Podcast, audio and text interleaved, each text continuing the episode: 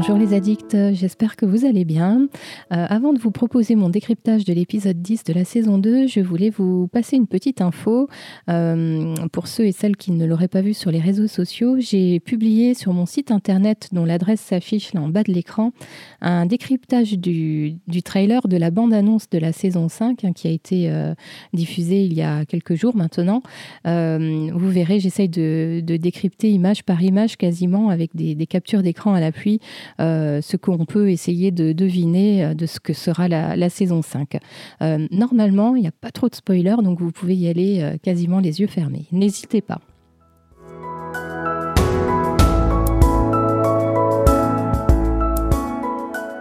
Le titre de ce dixième épisode de la saison 2 est Preston Pants, et donc c'est le nom d'une grande bataille euh, historique de, ben voilà, de, des Jacobites contre l'armée anglaise.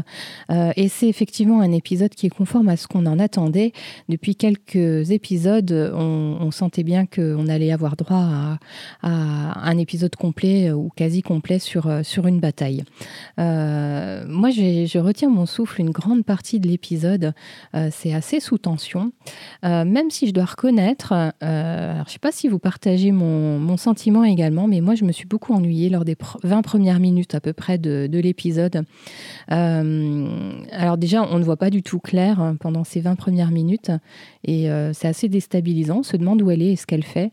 Et puis, donc, je, vous remets ça en tête, hein, même si je mets des images en même temps, mais donc ces, ces 20 premières minutes sont consacrées aux, discussions, aux tergiversations des, des commandes euh, de l'armée jacobite euh, autour du, prince, hein, du Bonnie Prince Charlie. Il y a beaucoup de confusion. Bah déjà, euh, dans ce qui est euh, montré à l'écran, bien sûr, hein, ça, ça, ça, dit un peu les mésententes entre les, entre les commandants. Euh, mais il y a aussi de la confusion pour nous, téléspectateurs, parce qu'on ne sait pas vraiment qui est qui, et qui parle, et qui a le dessus, et qui sont ces gens. C'est la première fois qu'on les voit, et il y en a beaucoup, et c'est difficile à comprendre. Et, je pense que c'est ce qui a contribué à, mon ennui, en fait, hein, sur ces 20 premières minutes. ensuite, je le disais, on, est très tendu, hein, on retient son souffle pendant pendant, l'épisode parce que, bien sûr, il y a beaucoup de tension pendant la bataille. Et euh, soit dit en passant, c'est du vraiment très, très beau cinéma. Euh, je trouve que ça joue beaucoup sur, euh, sur les silences, sur le bruit, sur l'accompagnement musical. ce brouillard qui n'est définitivement pas un mythe en Écosse. les armes utilisées, des épées, des mousquets, les chevaux ce sang qui gicle, les, les blessures. Hein, vous, si, on fait attention, on voit même un, bras amputé. C'est pour la petite anecdote, c'est un vrai euh, vétéran de guerre euh, qui, euh, qui, joue ce, figurant-là. Donc il a vraiment eu le, bras coupé. et puis pour vous donner encore une autre anecdote, pour, bien faire garder ce brouillard pendant toute la scène, comment le réalisateur a utilisé une grande tente de, je crois, 80 mètres sur 40 mètres de large et puis donc ils ont mis bien sûr du brouillard artificiel, euh, ce qui fait qu'on a cette ambiance vraiment euh, terne pendant, pendant toute, toute cette séquence. Je trouve aussi que certaines images sont très graphiques, très belles, et euh, j'en retiendrai une seule, c'est cet Anglais qui dort littéralement debout juste avant l'attaque et la charge des Highlanders. c'est joli, enfin c'est joli à regarder, voilà, c'est très graphique. Euh, et ce qu'on peut dire, c'est que cette bataille, elle survient après une nouvelle charge de Highlander. Euh, ils ont encore une fois joué sur l'effet de surprise et, euh, et, ça a marché. Et ce qu'on peut noter, c'est que malgré les différences entre les Anglais et les Écossais, et différences plutôt en faveur des Anglais si on s'en réfère à l'histoire, hein, ils étaient mieux organisés, mieux armés. Euh, mieux préparés aussi. C'était une vraie armée, alors que les Highlanders, ma foi, voilà, on l'a bien vu, hein, ce sont des recrues euh, parmi les, les métayers, les paysans euh, des différents clans. et donc, malgré cette différence qui pourrait être en faveur des Anglais, sur cette bataille-là, c'est l'effet de surprise des Écossais qui a, qui a permis de remporter la victoire. Euh, ce que je peux dire aussi sur cet épisode, c'est que malheureusement, il est difficile de nous montrer euh, une bataille sans qu'il y ait de morts. Et évidemment, euh, pour que ça nous touche, il faut qu'on se sente concerné. Et, et puis, bah voilà, c'est Angus qui, doit quitter, qui doit quitter l'armée jacobite, qui doit quitter les gens et les personnages que l'on aime et que l'on apprécie. Et puis si, on s'en réfère aussi à la scène d'ouverture hein, où Claire découvre un, un, Highlander mort dans un fossé dans la forêt, euh, ça nous donnait déjà le ton en fait de l'épisode qui est finalement euh, empreint d'une certaine tristesse. Euh, je trouve également que cet épisode permet de beaux développements des personnages euh, qui révèlent euh, bah, leur personnalité et, la profondeur de leur personnalité, en fait, ce qu'ils sont vraiment. bien sûr, on, découvre un peu plus Jamie, hein, qui, qui est leader presque malgré lui. Alors, il assume ce rôle, bien sûr, mais il n'hésite pas à montrer ses failles et j'en parlerai. On découvre aussi Murdoch, je trouve, qui, a été euh, voilà, qui a une belle scène et, c'est vraiment une scène ça pour développer son personnage. Euh, je ne parle même pas de Dougal, enfin si j'en parlerai justement. Et, euh, et, on découvre un peu plus le prince et là aussi je le développerai dans mes zooms. Euh, ce que je peux dire aussi, c'est que cet épisode est basé sur des faits historiques qui avaient déjà été super bien retraduits, bien sûr, par, euh, par Diana Gabaldon. Euh, cette histoire de, marécage hein, qui sépare les, jacobites des, Anglais, c'était réel. la mésentente entre les. enfin, dans le commandement qui est autour du prince Charles, c'était réel aussi. L'information par, un, par Anderson d'un passage dans le marécage, tout ça, c'est réel. Et, euh, et puis voilà un peu ce que je pouvais vous dire sur, euh, sur cet épisode dans mes impressions générales. On se retrouve tout de suite pour euh, mon top et mon flop. Ce que je n'ai pas aimé dans l'épisode d'un point de vue émotionnel, bien sûr, c'est la mort d'Angus, euh, avec ce twist assez inattendu et qui nous bouleverse. Euh, on s'inquiète pendant quelques minutes pour Rupert, hein, qui, est, euh, qui est quand même méchamment blessé sur le flanc. Et bim, c'est Angus qui meurt. franchement, on l'a pas vu venir. Et c'est d'autant plus euh, triste et euh, chargé émotionnellement, euh, voilà, lorsqu'on le voit se, noyer dans son, dans son sang. alors, cela mis de côté, ce que j'ai moins aimé, là, plus d'un point de vue montage et scénaristique, c'est la scène d'ouverture. pour, pour la petite info, la bataille de Preston Pans a eu lieu un 21 septembre. Du coup, la scène que l'on observe euh, est, censée se passer un peu avant euh, cette bataille. Euh, donc, c'est difficilement explicable qu'il y ait de la neige, même si le climat en Écosse est connu pour être capricieux. Euh, de la neige en septembre, ça a déjà dû arriver, remarquer. En tout cas, ouais, ça fait bizarre. Euh, et, alors justement, euh, pour avoir écouté Ron Moore et qui débriefait un peu cet épisode, il expliquait que en réalité, cette scène d'ouverture hein, où Claire découvre le Highlander mort dans un fossé avait été tournée pour l'épisode 12. donc du coup, on comprend mieux la présence de la neige, etc. ça s'explique mieux. Et donc, ils, ont choisi de la là en, en démarrage de cet épisode euh, ben, pour qu'on puisse rentrer un peu plus tranquillement dans, l'épisode justement, euh, parce que sinon ça aurait commencé directement avec euh, ben, les, disputes entre les, entre les commandants de l'armée jacobite. Et alors, mon, top et ma scène top, c'est euh, ce, ce, joli moment entre Claire et Jamie, juste avant que Jamie ne parte pour la bataille. Euh, j'ai choisi de relever cette scène, c'est sans doute mon côté un peu fleur bleue. Et euh, enfin voilà, je la trouve touchante, je la trouve belle. Ce sont des beaux adieux. Sent euh, tout l'amour qu'ils ont euh, l'un pour l'autre. Ils ne se disent pas grand-chose, mais on sent bien dans leur regard et dans leurs gestes qu'il y a plein de choses qui passent. Et ce que j'aime aussi beaucoup, alors c'est dans la version originale, et c'est un, une phrase que Claire a déjà dit par ailleurs et que j'avais déjà relevée euh, dans de précédents décryptages. lorsque Jamie part, elle lui dit On your way, soldier. Et si vous vous souvenez, dans l'épisode 1, elle lui dit, elle lui dit aussi dans dans l'épisode 8, je crois. Enfin, il y, a, c'est, une petite phrase euh, gimmick comme ça qui revient assez régulièrement. Et voilà, j'aime beaucoup, moi, quand il y a des petits rappels et des petits clins d'œil qui sont faits comme ça. Je trouve ça sympa.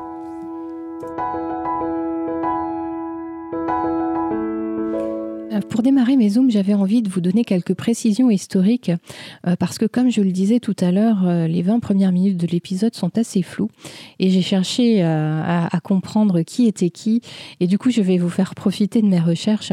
Alors, je le disais, il y a de grosses tensions dans l'entourage du prince et notamment dans son commandement et on retrouve surtout deux personnes très fortes. Hein. donc, c'est Lord Murray et aussi Sullivan.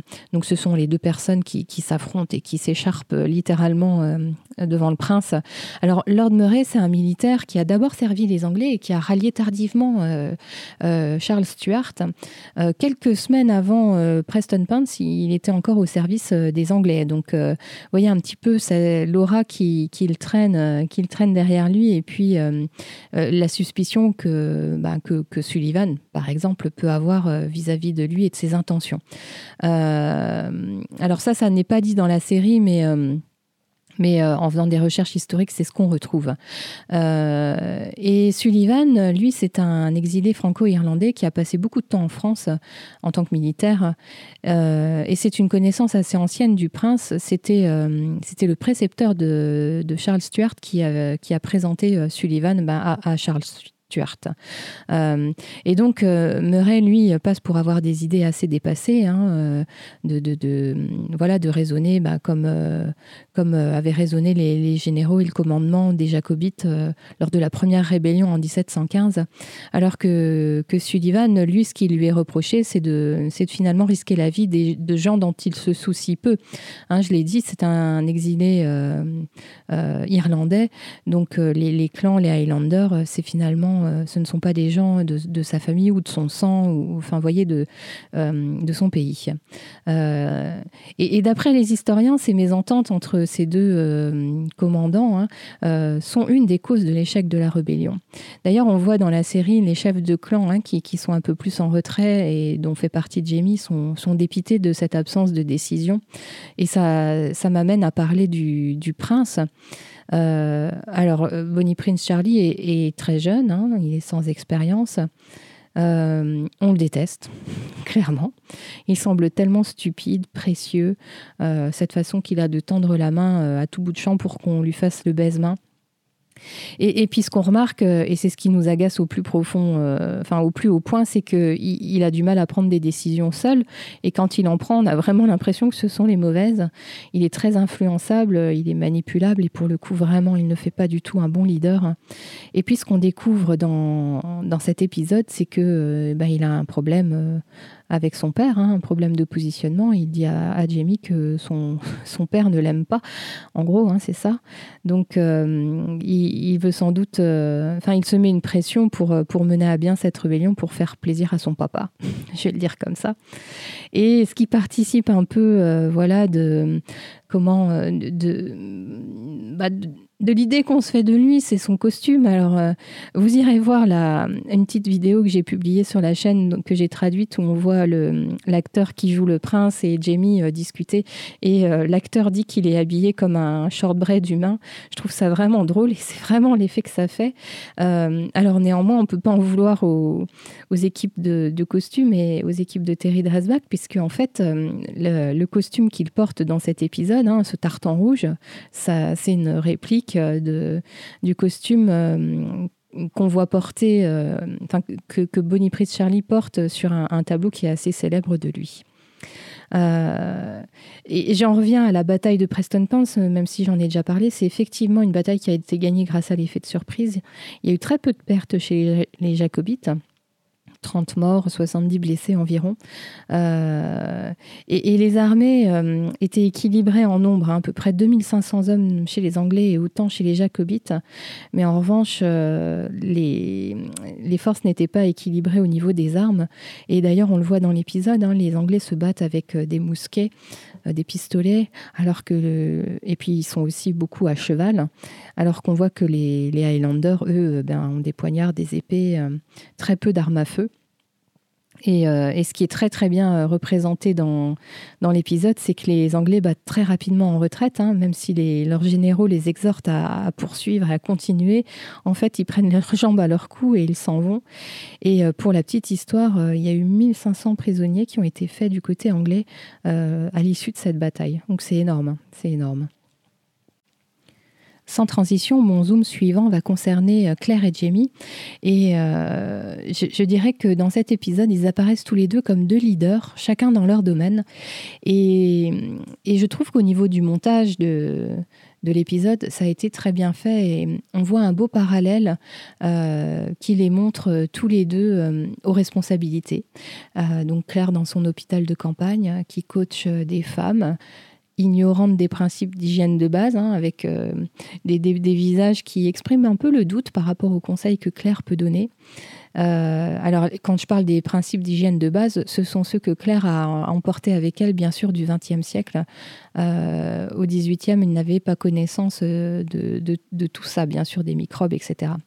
Et puis on retrouve aussi, euh, les femmes que Claire coach sont des femmes qui ont peur et, c'est bien normal. Hein. Elles n'ont pas non plus été habituées euh, à, être euh, en, arrière-garde de, bataille ou de guerre. Et puis de l'autre côté, on a Jamie qui, se retrouve dans le conseil de guerre du prince et, qui, qui, a l'air d'être spectateur, mais, on se rend compte qu'il a toujours euh, enfin que le prince lui prête toujours une oreille attentive et, lui demande conseil et, et, l'écoute. Euh, et on sent bien que Jamie, lui, il doit composer avec ce, ce doux dingue, on va dire comme ça, et en même temps gérer ses troupes et les tensions qui, bah, qui apparaissent forcément avec la nervosité à l'approche d'une guerre, c'est complètement normal. Et puis aussi, euh, Jamie est occupé à flatter l'ego de Dougal ou à canaliser euh, un peu cet oncle, euh, on va dire, un peu immaîtrisable. Et donc Claire et Jamie sont tous les deux sur deux face aux autres. Euh, mais évidemment, en proie au doute lorsqu'ils sont en présence l'un de l'autre ou en présence de ceux à qui ils peuvent se confier. Et, euh, j'en parlerai, hein, la, scène où Murdoch se confie à Jamie et Jamie fait un peu pareil en retour. Euh, bien sûr, Claire se, questionne hein, sur... Bah, sur l'histoire et sur ce qu'elle en sait, sur ce qu'elle en connaît et du coup sur ce qu'elle sur ce qu'elle appréhende. Euh, et pour finir de parler de ces deux-là, je, trouve que lorsqu'ils se retrouvent, ce sont des, de beaux moments d'intimité. Il y a deux belles scènes. D'abord leur au revoir avant la bataille, j'en ai déjà parlé dans mon top. Et puis euh, les retrouvailles après la bataille, il y a peu de mots, hein. juste des regards, encore une fois, des gestes. C'est très émotionnel, c'est très passionnel, mais on sent bien le plaisir qu'ils ont tous les deux de se retrouver. C'est la première fois que Claire euh, laisse, partir Jamie euh, euh, bah, à la guerre, à la bataille, et on sent vraiment tout son soulagement de le, de retrouver. Et, et, voilà, quand on a deux belles scènes comme ça, franchement, on n'a pas besoin de plus. Moi, ça me va bien, j'adore.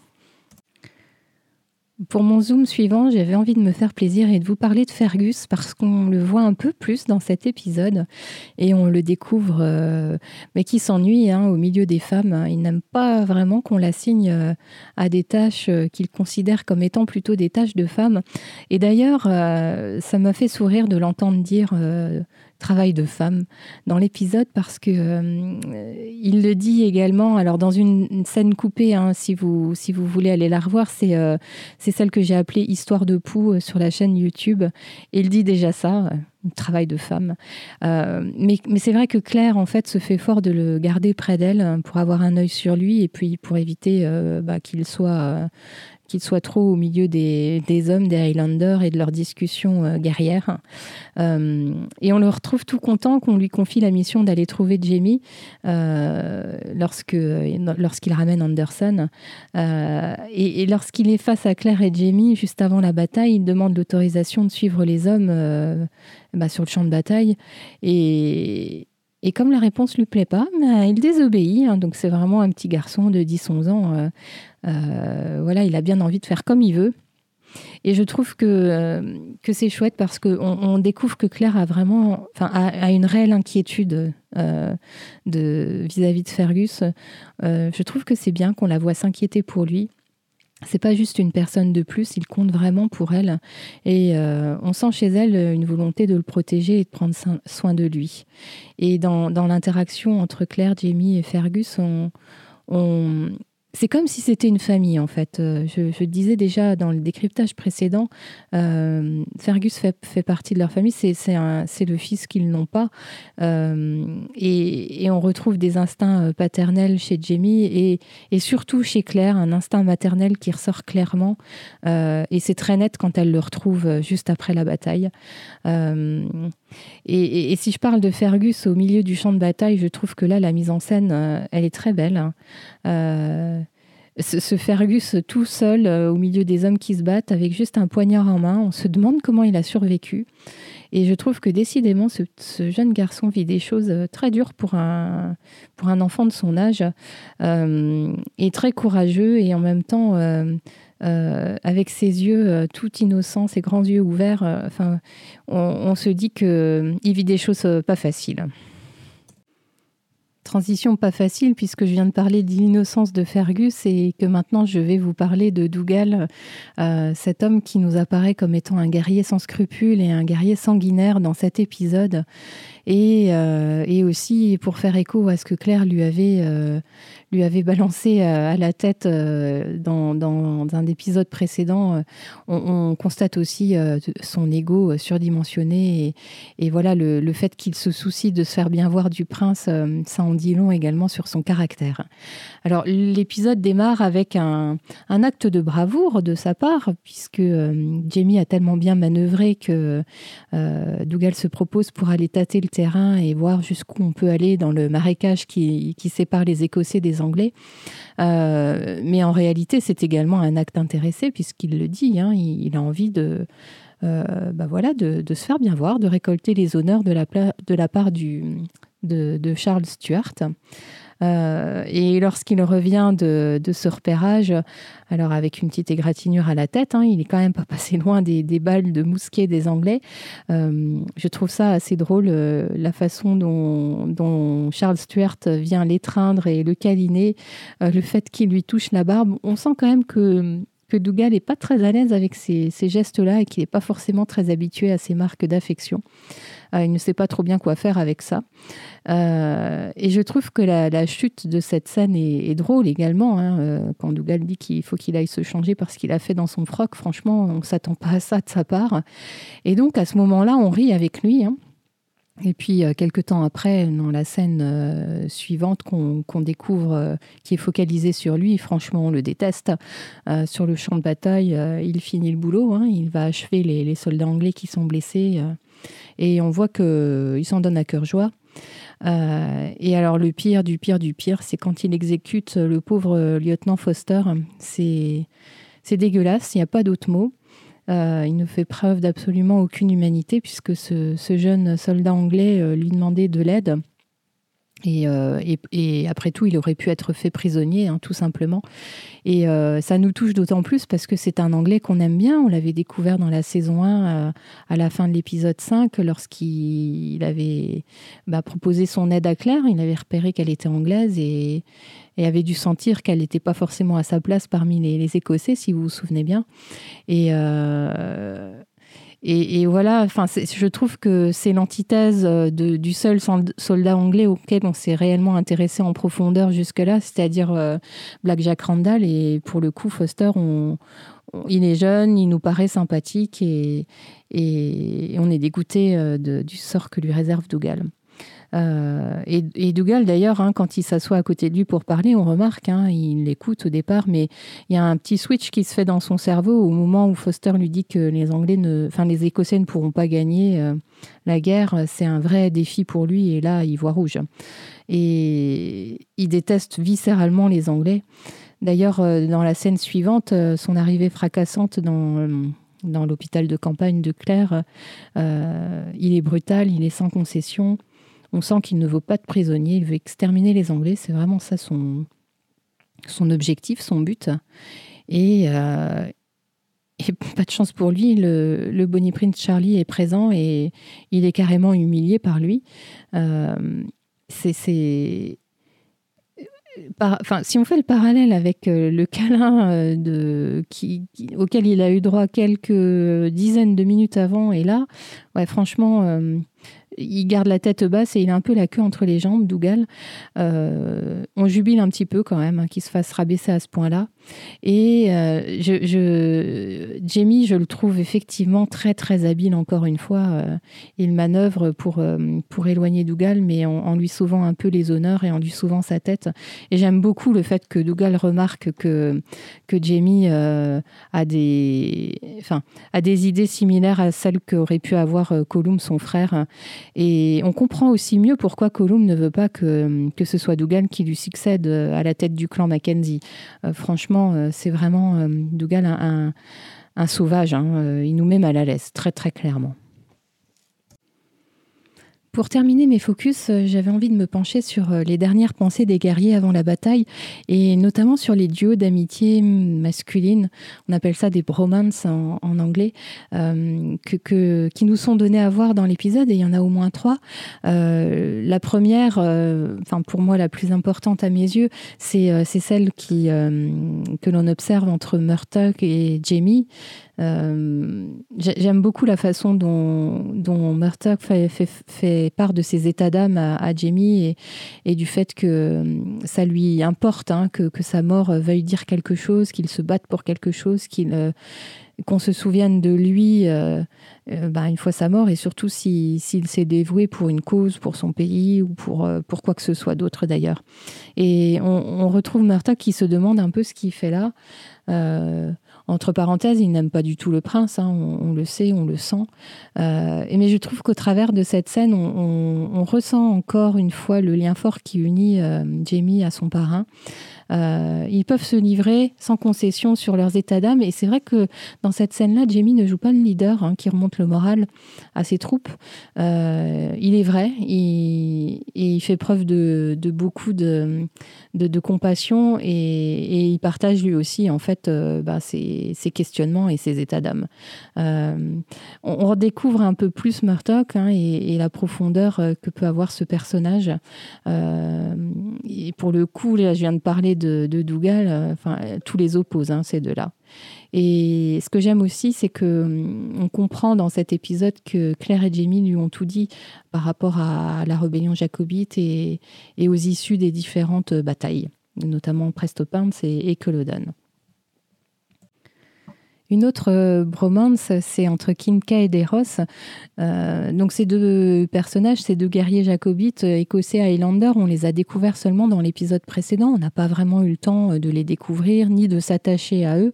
mais ils ont une petite scène là, justement, dans, l'épisode au moment où ils échangent leurs dernières pensées avant d'aller dans la bataille, qui fait qu'on s'attache, qu'on s'attache à eux. donc ce sont deux paysans, deux métayers de, de la Librock, très probablement euh, avec beaucoup de courage. Euh, ils ont été enrôlés dans cette armée jacobite.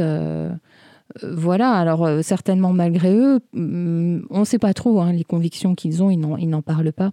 Et on peut imaginer que des soldats tels qu'eux pouvaient avoir ce genre de discussion juste avant d'aller à une bataille. On sent qu'il y a une vraie amitié entre eux, et d'ailleurs on est triste quand Kincaid meurt. Euh, mais comme Claire, euh, si vous vous souvenez, on, passe assez vite à autre chose. Hein. Elle, euh, elle ferme les yeux de, de, Kincaid et elle va voir ses autres blessés. Elle ne s'attarde pas. Et nous, c'est un peu pareil. Et, ce qui nous fait vraiment réagir et nous fait prendre conscience que lors des guerres, on, perd des gens qui nous sont chers, c'est la mort d'Angus, j'en ai déjà parlé. Et on retrouve ce, duo, Ripper et Angus, pour la dernière fois ensemble à l'écran. Et donc on a, toujours ces échanges un peu drôles entre eux. Et d'ailleurs, Angus, on l'a vu écouter Kincaid et Ross. On l'a vu euh, écouter attentivement leur discussion sur, euh, euh, bah, sur ce qui aurait lieu de faire si, si l'un des deux mourait au combat.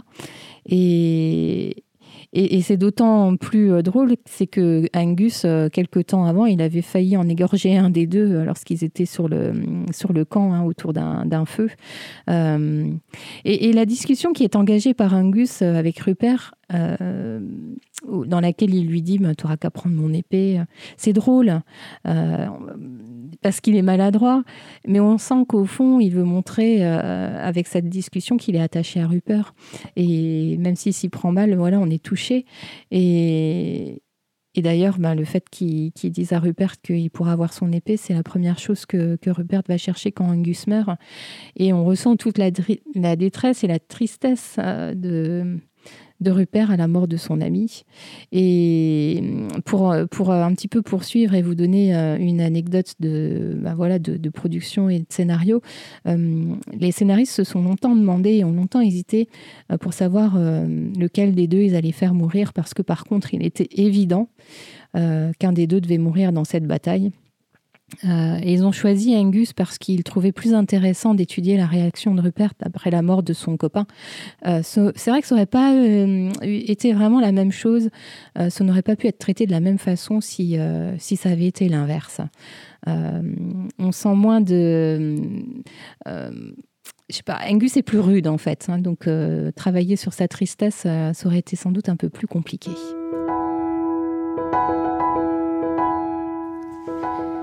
Alors c'est le chapitre 36 et uniquement celui-là qui a servi de, matériel de base pour euh, l'écriture du scénario de cet épisode. Et euh, moi je trouve euh, globalement que l'ambiance et l'impression générale est assez respectée. Alors bien sûr, comme à chaque fois, il y a des petites différences et des adaptations et c'est ce dont je vais vous parler maintenant. Claire se sert de Fergus comme d'un messager. Il porte des, courriers à droite et à gauche sur le camp des, Highlanders. Et Claire demande notamment l'aide euh, à une femme qui s'appelle Jenny Cameron et qui en fait a conduit elle-même 300 hommes de son clan vers euh, Charles Stuart. C'est cette femme qui aide Claire à, installer son hôpital de campagne. Euh, ce qui diffère, c'est que Fergus, lorsqu'il revient de, du champ de bataille, hein, donc il a aussi faussé compagnie, bien sûr, à Claire, il arrive sur un canon. Donc je trouve qu'en termes d'image, en tout cas dans, le roman, on se, fait une idée euh, de Fergus triomphal sur le canon, alors c'est pas tout à fait le cas. Hein. Il est tout aussi désorienté que, que dans la série. Dans le roman, ce qui est un peu plus détaillé, c'est euh, l'activité frénétique euh, euh, qu'elle a dans, bah, dans, son hôpital de campagne, hein, et puis ses inquiétudes. c'est beaucoup plus palpable dans le roman. ensuite, à la fin de la bataille, quand le prince arrive dans, dans l'hôpital, il passe auprès de chaque blessé, qu'il soit anglais comme écossais. Hein. Il a une petite parole, un petit geste. Euh, je trouve que c'est beaucoup plus euh, humain que, le, que Bonnie Prince que l'on trouve dans la série. Euh, Jamie est blessé dans le roman. C'est lui qui a une entaille de 15 cm sur le flanc entre les côtes et non pas Rupert. C'est Kincaid également qui meurt dans le roman, euh, mais c'est Jamie qui, s'occupe de lui et qui est avec lui pour, euh, pour ses derniers, son dernier souffle. Euh, ce qu'il y a également, c'est un blessé qui, arrive et qui est en fait blessé au testicule. Et c'est assez drôle puisque Jamie feint de vouloir le recoudre avec ses grosses paluches. C'est finalement Claire qui s'en charge avec euh, voilà quelques lignes quand même rigolotes parce qu'évidemment ce blessé euh, n'avait pas très envie de se faire toucher à cet endroit-là par une femme, infirmière ou pas. Euh, Claire veille toute la nuit, passe auprès des blessés. On a un peu plus de détails sur les suites en fait de, la bataille et puis les, les premières et deuxièmes nuits. Et euh, après coup, euh, c'est Jamie qui raconte comment s'est passée la bataille, puisque je, le redis, hein, on a moins cette impression maintenant dans la série, mais euh, dans le roman, c'est vraiment clair la narratrice. Et donc, euh, bah, elle n'était pas sur le champ de bataille, et donc c'est par la bouche de Jamie qu'on apprend tout ce qui s'est passé, et c'est sous forme de flashback en fait. Et cette, cette section, enfin ce chapitre se termine par une belle scène entre Claire et Jamie. il s'éloigne un peu du camp dans un sous-bois. Euh, Jamie creuse la terre pour euh, créer un lit de fortune avec un tapis de feuilles. Euh, ils sont épuisés, mais ils trouvent encore la force de faire l'amour et, ils s'endorment. Donc c'était une jolie façon de clôturer ce chapitre qui était aussi très intense et, et voilà, une bataille, quoi. Donc difficile.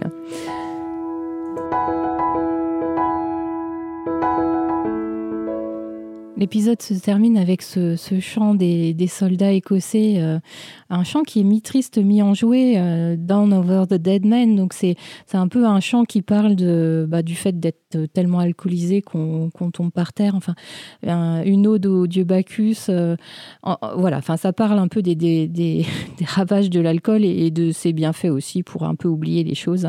Et on se rend compte avec ce chant qu'il y a un prix à payer à toute bataille. On sent bien que cette rébellion est une folie et que ça ne peut que mal finir. Hein. J'en ai parlé avec ce, prince euh, à la tête d'une armée euh, mal organisée, euh, ce prince qui n'est pas un leader et un commandement autour de lui qui ne s'entend pas. compliqué. L'épisode se, termine également avec un plan sur, sur Rupert, sur sa tristesse, sa détresse. Euh, en espérant que l'épisode suivant soit un peu plus gai. Euh, je vous retrouve très vite pour le décryptage de l'épisode 11. En attendant, je vous dis à bientôt et surtout prenez soin de vous. Thank you.